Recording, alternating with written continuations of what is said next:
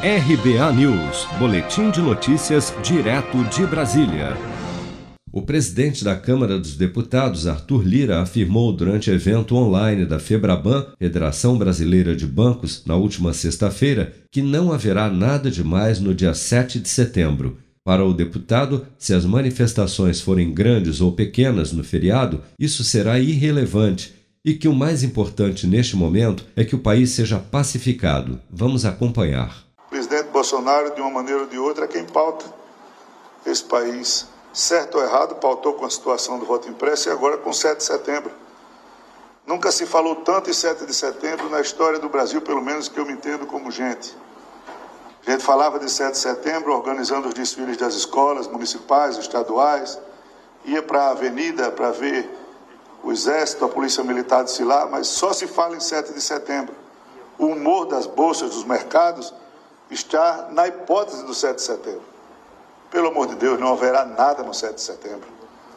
A gente tem que se esforçar para que os movimentos de rua aconteçam e sejam pacíficos, grandes ou pequenos, isso é irrelevante. A gente tem trabalhado em Brasília para distensionar, diminuir, dirimir, exterminar com as versões nós temos uma polarização nociva para o país, que o Congresso hoje fica exprimido entre a onda e o coral.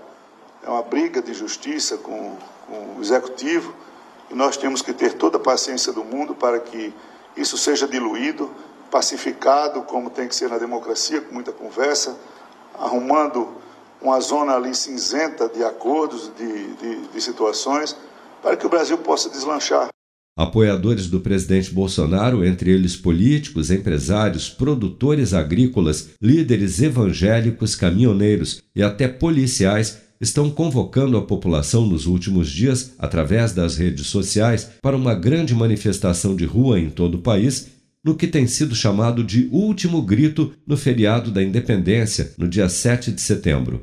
Na pauta dos manifestantes, a aprovação do voto impresso no Senado e o impeachment de ministros do Supremo Tribunal Federal. No Palácio do Planalto, apesar de estar sendo aconselhado por assessores próximos a não comparecer aos atos para não acirrar ainda mais a crise institucional entre ele e o STF, o presidente Bolsonaro já confirmou que participará das manifestações em Brasília e em São Paulo no dia 7.